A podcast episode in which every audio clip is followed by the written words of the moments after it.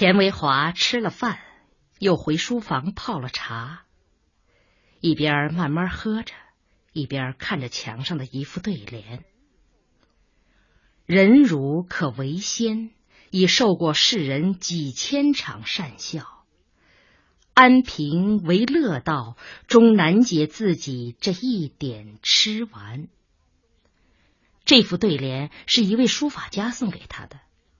他给那位书法家治好了肠梗阻，书法家给他送了这幅字。现在他就用这两句话来调整自己。他要使自己完全平静，只有平静才能做好这件事的善后。听见钱文新起床来吃了饭，又听见云芳在厨房里洗刷锅碗，他这才起身去女儿房间。小心，我要和你谈谈。他的声音很平静。钱文新对他这种突兀的平静感到紧张。我想过了，事情已经做了，这很不好，太不好了。我不知道你为什么会这样糊涂，这样不懂事理。不过现在说也迟了。我想听听。你今后准备怎么办？钱文新无话可说，只有抹泪。这个姓白的究竟是怎样一种人？钱文新抬头看看他，一声也不敢吭。他好像还不属于十恶不赦那一类流氓吧？钱文新又看看他。搞不清他是不是在说反话。如果他是那种十恶不赦的流氓，那无论我们家背上多少耻辱，也无论你个人吃了多大的亏，都要坚决一刀两断。如果不是，那当然另当别论。这句话使钱文新感到某种安全，于是他又偷偷的看了一眼钱维华。小心翼翼的开口：“我觉得他，他好像还不是。如果不是流氓，那他为什么要和你这样呢？是不是他们夫妻不和？”钱文新不知道该怎样回答。归根结底，你们俩好总是有原因吧？平白无故的。你们就这样了，爸爸，我我也有责任。现在不是说你的责任，你再下作也不至于主动去勾引他吧？就算你主动勾引，你也总归有个目的吧？总不至于就图个床笫之欢吧？钱维华说着又动了气，但他很快停住。又想了一会儿，小新，我问你，你是不是真喜欢他？钱文新脸涨得通红，点点头。他是不是真喜欢你呢？钱文新又点点头。不要自作多情，想一想，想好了再说。我觉得。他是喜欢我的，那他为什么不和你结婚？钱文新又说不出话了。这件事我想了，闹到这一步，只有两个办法了。第一，白小栋和他妻子离婚，和你结婚。你不是说他喜欢你吗？既然喜欢，就得负起责任。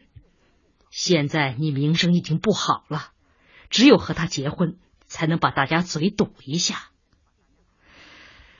第二，去找小周，他原来一直是喜欢你的，当然现在情况变了。如果他很在乎这些，那没办法；如果他宽宏大量一些，那你就死心塌地的跟他。你跟他肯定有一段日子不好过，就算他本人不在乎，大家的舆论也会迫使他在乎。这没办法，谁让你自己有了历史呢？钱文新由不得又抹起泪来。你自己说说吧，同意不同意这样做？那哪一种办法更好？我我先找白小栋谈吧。钱维华不出声的叹了口气，有些凄然。看样子，小新还是恋着那个姓白的，还是对他不死心。难道爱情的力量真的如此之大？可是，又有什么办法？女儿大了，自己不可能像小时候一样手把手的牵着她，指导她。门铃突然响起来，他听见钱冰城对云芳说：“不开。”但是门铃不屈不挠的响。于是钱冰城只好去开。钱维华听见钱冰城在和来人说话。哦，是你呀？是我？怎么？看你的样子不欢迎啊？哎，小新呢？钱冰城没有回答，大概他是在犹豫着怎么说。但是对方已经大大咧咧的闯进了客厅。并且一眼看见了套间里的钱文新，哈，你躲在屋里呢？原来这个人是宋梅梅，哈，这才真正是金屋藏娇啊！说着，他又看见了旁边的钱维华，于是一吐舌头，压下去嗓门，规规矩矩叫了声：“钱伯伯。”钱维华忙站起，客气的招呼。哦，梅梅是你啊！啊，坐坐吧。小溪，你招呼梅梅。呃，吃饭了吗？吃了。现在都什么时候了，还不吃饭？那吃了就泡杯茶。云芳，水开了吗？一边说着，匆匆起身走开。宋梅梅生性不拘束，加上是常客。所以不等云芳来，自己动手倒了杯开水，端起咕嘟嘟猛喝，又一屁股坐在沙发上，坦然自若的打量着房子里的一切。这才发现气氛不对。哎，你怎么了？没，没什么。宋梅梅疑惑的打量着钱文新，再次看看屋子，屋子里的一切都很凌乱。床上的被单都是皱巴巴的，地上碰到的小玩具根本就没人去关心。嗯，你和老先生闹仗了？钱文新摇摇头，那就是和你嫂子。但钱文新还是否认。宋梅梅更奇怪了，想了想，又看看钱文新，沉默下来。一声不响的坐在沙发上，待了有十几秒钟。啊，是为白小栋的事吧？钱文新心一酸，不由得掉下了眼泪。哼，我早就知道这件事啊，迟早得露馅儿。哪有像你们两个这样做事的，一点经验都没有？是不是白小东的爱人来闹了？不，他还不知道。不知道？那你们自己闹什么？钱文新又不说话了，考虑着是不是把一切都说给他。这个宋梅梅人很风流，也很会和男人调笑，只是嘴不太牢。说不定这件事就是他走漏的风声。不过，即使是他走漏的风声。他也不是出于恶意，他是个现代派，在他眼里这种事没什么了不起的。再则，他这个人是热心肠。想了想，他关上房门，把一切都摊开讲了。讲的遮遮掩掩，很不好意思。听完了，宋梅梅连想也不想，劈头就问：“你爸爸是不是把这件事看得特别严重？”那当然。哼，老夫子，到现在了，思想还这么不解放。到外国去看看，婚外恋算什么呀？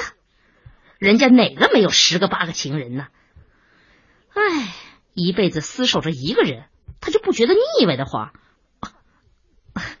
算了，不说他。你爸爸是你爸爸，你是你。哎，你总有个自己的主张吧？啊？我要是有主张，还向你讨教什么呀？那好，我给你出个主意。这种事情啊，只属道德范畴，和法律无关。一不能判你刑，二呢不会给你降工资、扣奖金。既然如此，有什么可哭的？你呀，什么事儿也别去管，不去想。哪怕千夫所指、骂不绝口，也照吃照睡，图个六根清净。这我恐怕做不到。既然做不到，你还和那个白小洞缠绵什么？要打狼就要舍得孩子，敢做就得敢当。想吃羊肉又不愿意沾腥，世界上哪有这么便宜的事？钱文新一声不响。宋梅梅紧盯着他，看他毫无主意，这才又开了口：“ 行了行了，我的大小姐，我是和你开个玩笑，我就知道你做不到。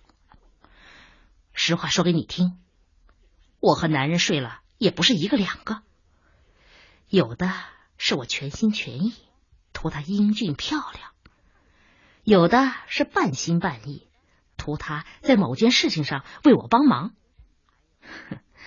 还有的是闭着眼睛忍受痛苦，是为了换取成功而付出的牺牲。我不知道你和白小洞属于哪一类。钱文新还是说不出话。这三类，他哪一类也算不上。可是，三类之外的第四类又是些什么呢？想了想。嗯好像算第一类吧，能算第一类吗？白小洞可是个标准的中年人，前几天我见过他，眼角皱纹有好几道了。这是最近，半年以前他可不是这样。那么说，半年以前你喜欢他，现在热情减退？不，不是，我一直喜欢他。喜欢到什么程度？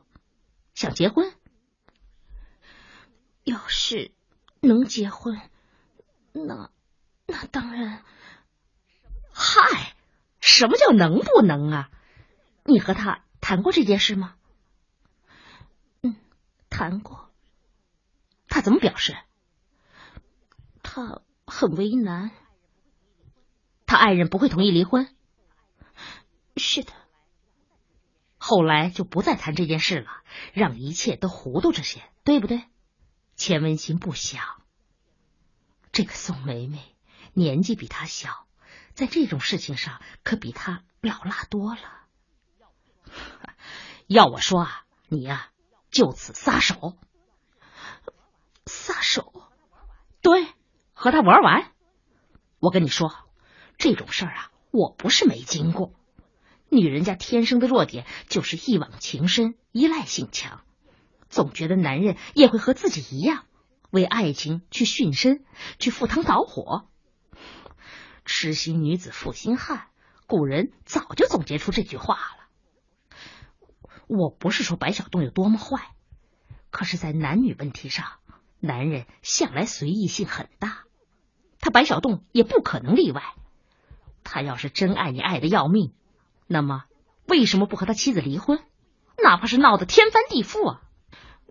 闹得天翻地覆也不是那么容易的。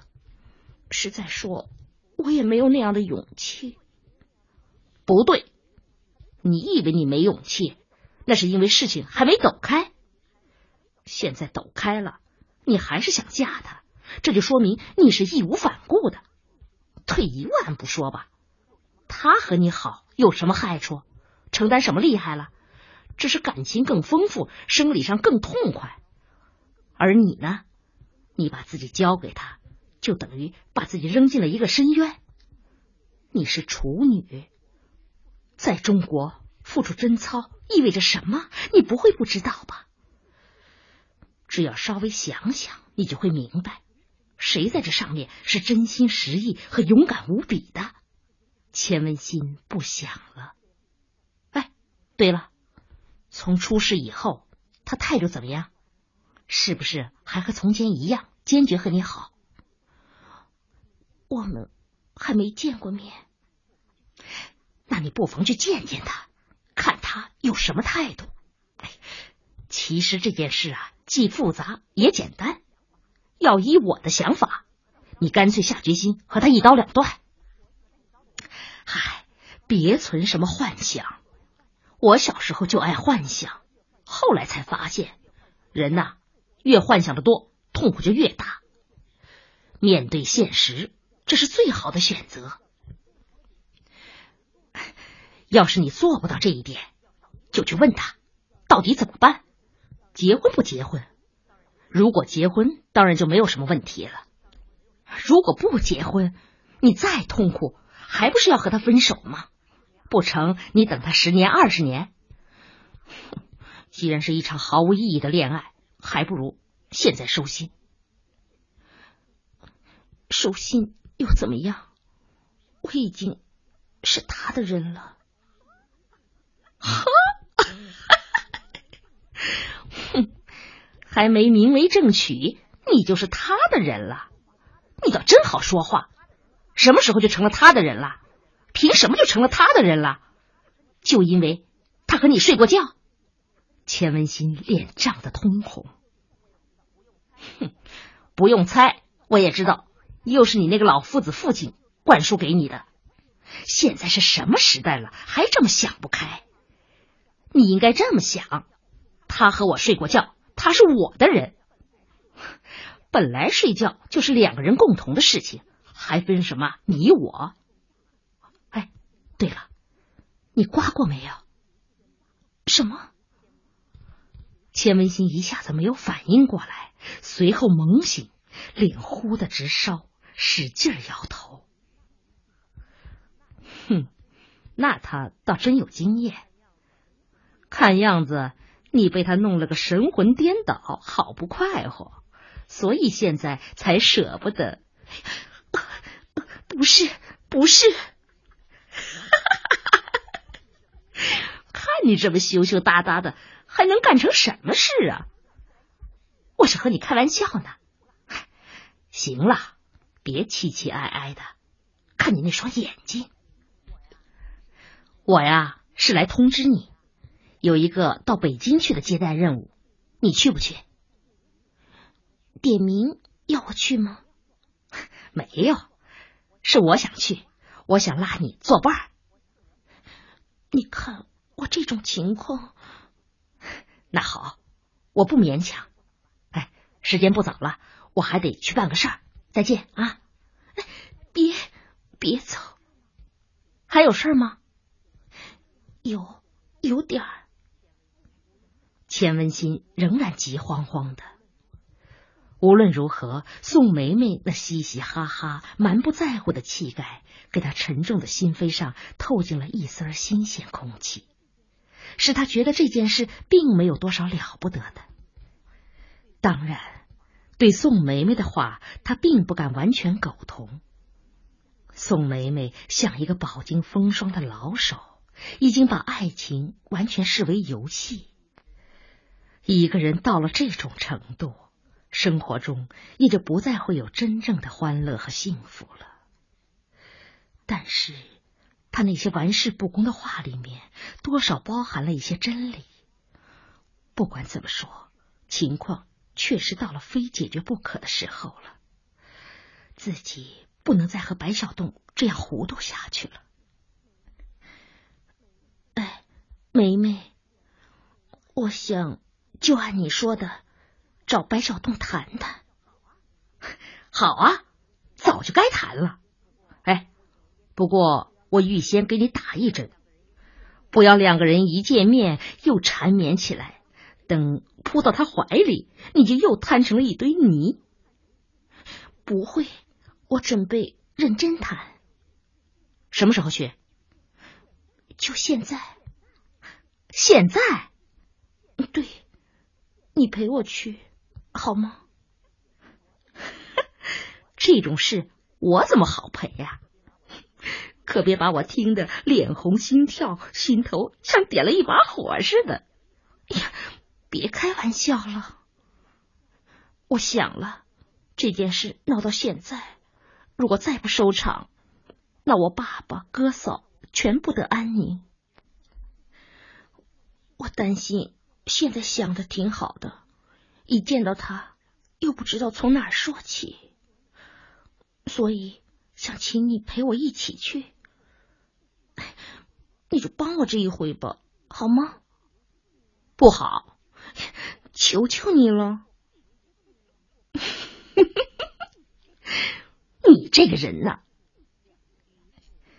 于是两个人商量起来，该怎么找白小洞，约他到什么地方谈，主要解决哪几个问题，一切就绪。准备出门了，钱文新却又来了事儿。他跑到厨房用热水洗了脸，接着跑回房间，掏出口红，对着镜子朝唇上抹，又拿出胭脂，在脸上轻轻染点红。这两天，他发现自己憔悴了许多，人也显得没有了水气。无论如何。他不愿意让白小洞见到自己这副样子。口红和胭脂都是进口货，作为一个姑娘，他不计高价买下了这些化妆品，却从来没有用过。一边抹，钱温馨一边心里酸酸的。过去他从不用这些，他认为一个人需要用化妆品来完成自己的形象时。也就同时说明了这个人毫无价值，而现在自己却用起了化妆品来了，是为白小洞而抹。他生怕在白小洞面前不漂亮，失去魅力。而在此之前，他还从来没有这样胆战心惊、诚惶诚恐过。哦，过去。他们俩之间多少还是平等的，而现在当整个事情败露以后，他突然格外担心白小洞不喜欢自己，担心白小洞最终会抛弃他。钱文新和宋梅梅出了门，按照预定计划，先到一个电话亭。钱文新往里投了一枚硬币，拨响了白小洞办公室的号码。但是电话响了半天，却没有人接。啊，会不会在开会？编辑部还有其他号码吗？嗯，还有一个。钱文新又动手拨另一个号码，这一回很快通了。